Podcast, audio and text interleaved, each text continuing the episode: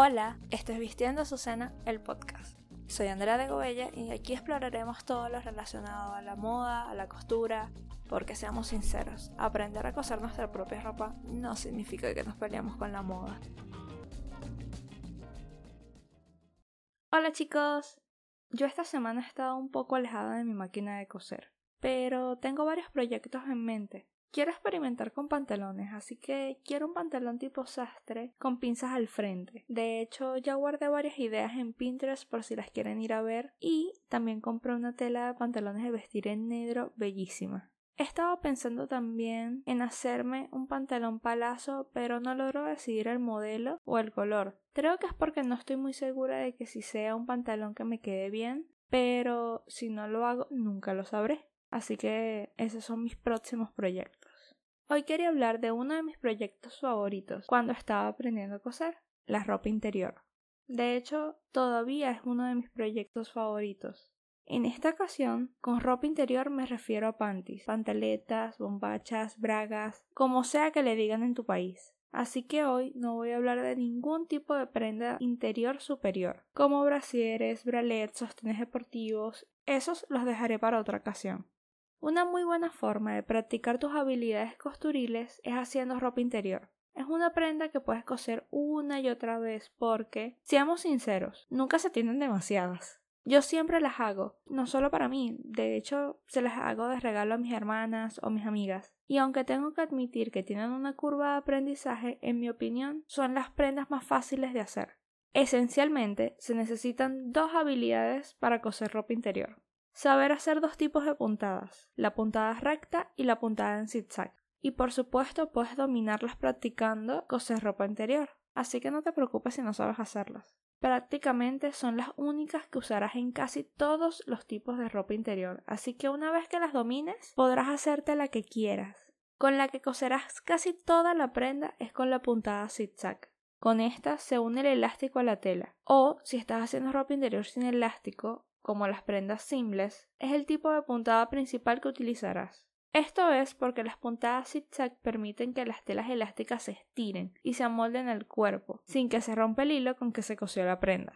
Casi siempre, porque no en todos los casos, pero casi siempre, se cose con una puntada mediana tanto de ancho como de largo. No todas las máquinas miden las puntadas igual, pero para que tengas una idea, una puntada de ancho 3 y de largo 3. Claro que para esto también dependen otras cosas, especialmente el tipo de elástico que estás utilizando, pero en general es este tamaño de puntada. En cambio, la puntada recta suele usarse para cosas como coser los costados o para terminar de coser algunos tipos de elásticos. También en algunos modelos, la entrepierna se cose con la puntada recta en lugar de con la zigzag. La razón por la que no se cose ropa interior o traje de baños o otras prendas elásticas con este tipo de puntadas es porque es más fácil que se rompa el hilo con las telas elásticas.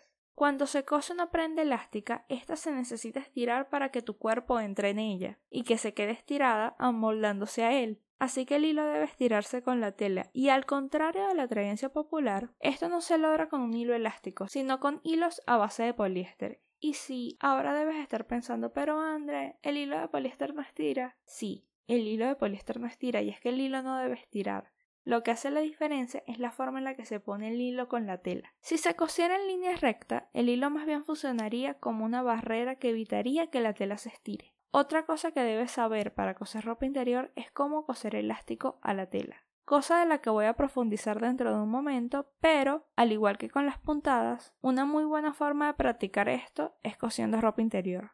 Lo primero que debes buscar en un patrón es que te guste, un modelo que te provoque ponerte cada vez que abras la gaveta. Siempre me ha parecido curioso que cuando iba a una clase de costura, la mayoría de las cosas que ofrecían para enseñarle a los principiantes, como lo era yo en ese momento, eran cosas que parecían sacadas de una revista de manualidades de los años 80, y no en un buen sentido, si es que hay un buen sentido. Si buscas un patrón de un modelo que te guste, estarás más motivado a hacer tu mejor intento. Y luego, ya terminado, no se quedará en la gaveta, sino que te lo pondrás todo el tiempo, porque para ser sinceros, todos los que cosemos tenemos cosas guardadas en el closet que nunca nos pusimos y que nunca nos podremos, porque solo las cosimos porque sí. Otra cosa que debes ver a la hora de buscar un patrón de ropa interior es que sea cómodo. La ropa interior hecha en casa, cuando estás empezando a coser, no se parece a la comprada. Cuando ya tienes experiencia, tus pantaletas no tendrán nada que envidiarle a Victoria's Secrets. Pero lo que quiero decir es que es probable que quede algún bulto en el elástico o alguna parte no quede perfecta. Así que para ir aprendiendo, mejor busca algo que sea cómodo que puedas utilizar sin problemas. Los patrones más fáciles de coser son las panties tipo bikini, y aunque no lo parezcan, los cacheteros de encaje. Lo difícil de coser de ellos es coser el encaje. El patrón en sí es muy fácil de coser, así que puedes practicar este modelo con telas de algodón. Los modelos que, en mi opinión, son más difíciles son la lencería, cualquier tipo de lencería. Es mucho más fácil que las piezas queden mal ubicadas o se dañe la tela porque la mayoría de los modelos de lencería sexy usan telas muy delicadas que son complicadas de manejar. En la descripción y en los show notes dejaré unos links para algunos patrones de costura de ropa interior que me gustan. Además, muy pronto tendrás disponible un patrón de costura totalmente gratis en la página web, así que visita la página para que te enteres al respecto, que es gratis. ¿Y cómo escojo la tela adecuada? La opción más fácil es preguntarle al vendedor, oye, disculpa, ¿qué tela de ropa interior me recomiendas? Porque, como comentaba en el episodio anterior, los vendedores de telas lo saben todo, así que pregúntales. Aún así, con la ropa interior, las telas que respiren son la mejor opción. Mi tela favorita para ropa interior de uso diario es el mitro durazno. Es cómoda, es suave, es lo suficiente delgada para que no moleste, pero bastante gruesa. No es una tela que parece papel de seda de lo transparente que es. Y es muy duradera, te la recomiendo. Y se puede usar para un sinfín de modelos, pero con la que queda mejor es con las panties tipo bikini. En cambio, para los modelos tipo simples se suele usar telas como spandex o litra, como la de los trajes de baños, pero un poquito más fina. Para las truzas, yo amo usar los modelos femeninos. Las telas que tienen un mayor contenido de algodón son las indicadas para ese tipo de modelos. Y para los cacheteros, el encaje elástico, que vienen unas tiras de diferentes grosores, 20 centímetros, 30 centímetros y así sucesivamente. Y para la lencería, las telas van desde la malla, el tul, el encaje, tanto elástico como rígido, la seda, lo que quieras. Otro elemento primordial a la hora de coser ropa interior es el elástico. El elástico correcto puede hacer la diferencia entre el éxito y el fracaso. Hay muchísimos tipos de elástico y todos ellos tienen su forma de coserse la prenda. Todas diferentes, por cierto. Ahorita voy a mencionar los más usados para ropa interior, pero en el blog hay más información al respecto. El picot o morita. Este es mi favorito. Lo he usado durante años en modelos como bikini, lencería, hilos, aunque para este último no los recomiendo. Es muy incómodo. Y no me pregunten cómo lo sé. Este elástico suele ser de medio centímetro, de 9 milímetros, de 12 milímetros, contando solo la parte del elástico, porque en uno solo de los lados tiene unos pequeños semicírculos que le dan un toque delicado. Para coserse, se usa una puntada zigzag en todo momento. La tela debe tener de margen de costura el ancho de la parte elástica del picot debe colocarse al ras de la tela con el derecho del elástico tocando el derecho de la tela y con los semicírculos en dirección hacia dentro de la tela, no hacia afuera. Esa parte es muy importante. Luego se cosen un par de puntadas con la máquina y se baja la aguja. Ahora viene lo complicado. Estirar el elástico. Se deja la tela abajo tal como está, sin estirarla y se estiran del elástico 0,5 centímetros a unos 6 centímetros de la aguja. Déjame repetir esto porque es un poquito complicado y aplica casi todos los tipos de elástico. Antes de coser la ropa interior, en la máquina se mide con una cinta métrica una serie de medidas. Mucha gente utiliza cinta adhesiva para no marcar permanentemente a la máquina.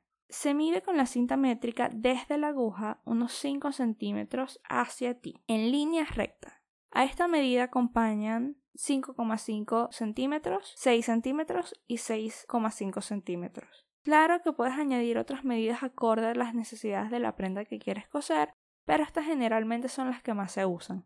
Estas medidas se hacen para estirar los elásticos sobre las telas al momento de coser.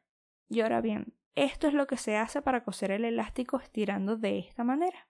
Como mencioné hace un momento, Se cosen un par de puntadas asegurando el elástico en la tela, en puntadas zig-zag, y se baja la aguja. Esto es muy importante porque eso asegura el elástico en su lugar.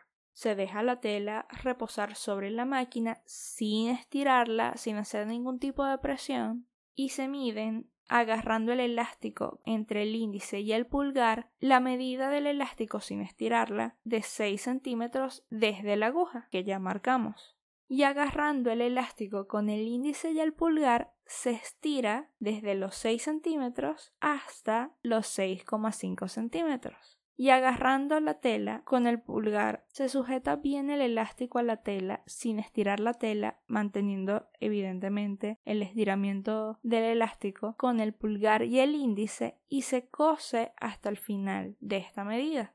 Lo cual es muy fácil porque es hasta donde llegan nuestros dedos se baja la aguja de nuevo y se vuelve a hacer este procedimiento hasta que se llegue al final del elástico. Otras personas prefieren calcular la reducción del elástico previamente. Digo reducción porque cuando se estira el elástico, este va a ser menos largo de la medida de la tela donde va a coserse. Así que en este método se mide esto, se corta el elástico y se coloca sobre la tela con alfileres antes de coser y luego se cose. Yo prefiero el primero porque es menos trabajo que hacer y además queda bellísimo. Rebobinando y volviendo el picot después de este pequeño toque técnico, se cose siguiendo cualquiera de estos dos métodos. Si seguiste el primero, se estiran normalmente 0,5 centímetros, pero como ya dije, depende del tipo de elástico que compraste, el tipo de prenda, incluso el tipo de tela. A veces he comprado picots que no necesitan estirarse, hay unos que tuve que estirar un centímetro, aunque sea el mismo tipo de elástico, varía mucho la marca, el fabricante, etc. Luego de coser todo el contorno del elástico en el derecho y con los semicírculos hacia adentro, se dobla hacia el revés de la tela y se cose estirando el elástico y la tela en todo momento para que no queden bolsas raras en ninguna parte. El elástico debe quedar hacia el revés de la tela y los círculos hacia afuera y los semicírculos o las moritas deben sobresalir de la prenda. Y listo. Cosiste exitosamente el elástico picot o morita. El picot puede tener en lugar de semicírculos un pedacito de tul, encaje, afelpado, etc. Hay muchísimos tipos. El elástico plano de embutir o macuto. Este tipo de elástico suele ser muy rígido y grueso. Tiene mucha resistencia, así que suele usarse en prendas de traje de baño, los que no son reversibles. Pero en esto voy a hablar más adelante cuando haga un episodio sobre cómo gozar traje de baños. Este elástico es muy recto y no tiene decoración. Vienen diferentes medidas, desde los 3 milímetros, 4 milímetros, 5 milímetros, 1 milímetro, 1 centímetro, 1,5 centímetros y así sucesivamente.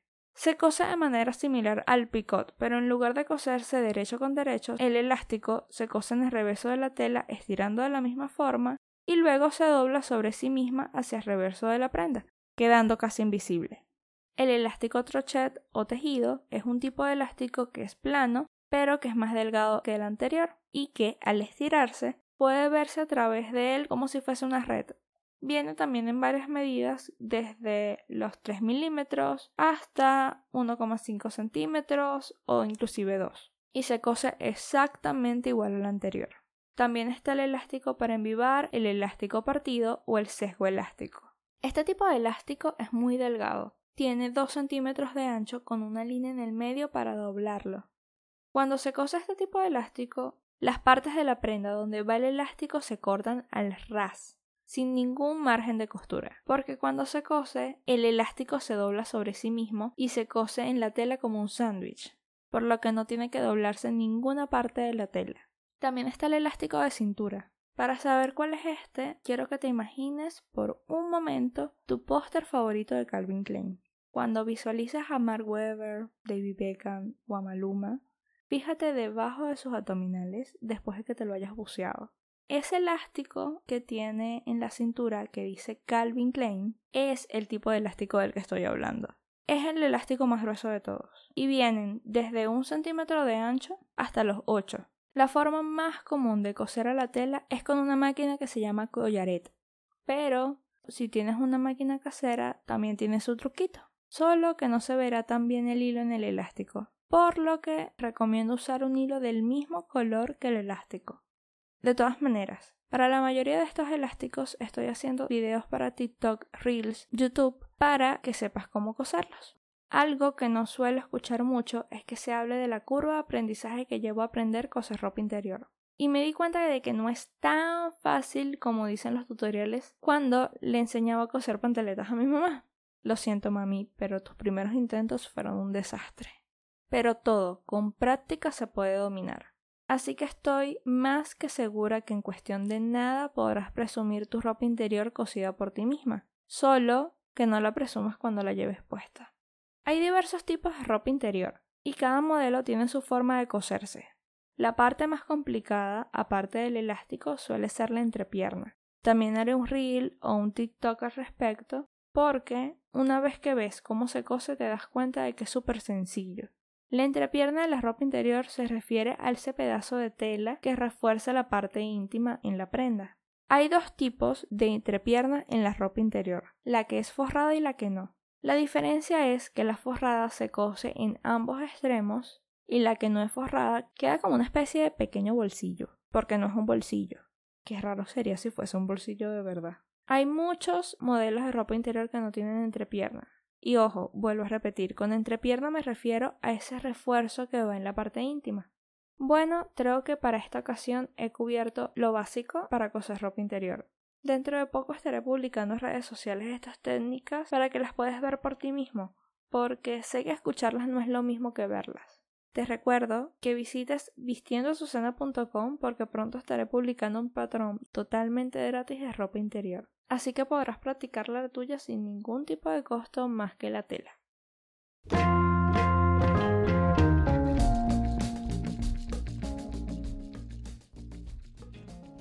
Chicos, eso es todo por hoy. Muchas gracias por escuchar este episodio, significa el mundo para mí. Espero que estén disfrutando de Vistiendo su cena tanto como yo. Recuerden que activamente publico en mi blog contenido de costura, moda y otras cosas que tal vez les puedan interesar en vistiendosucena.com. Pueden seguirme en las redes sociales enlistadas abajo como Vistiendo su cena. Si les gustó este episodio y les gusta este podcast, compártanlo con otros entusiastas de la costura y déjenos review, nos ayuda muchísimo. Y de nuevo gracias por escuchar este episodio, los veré pronto.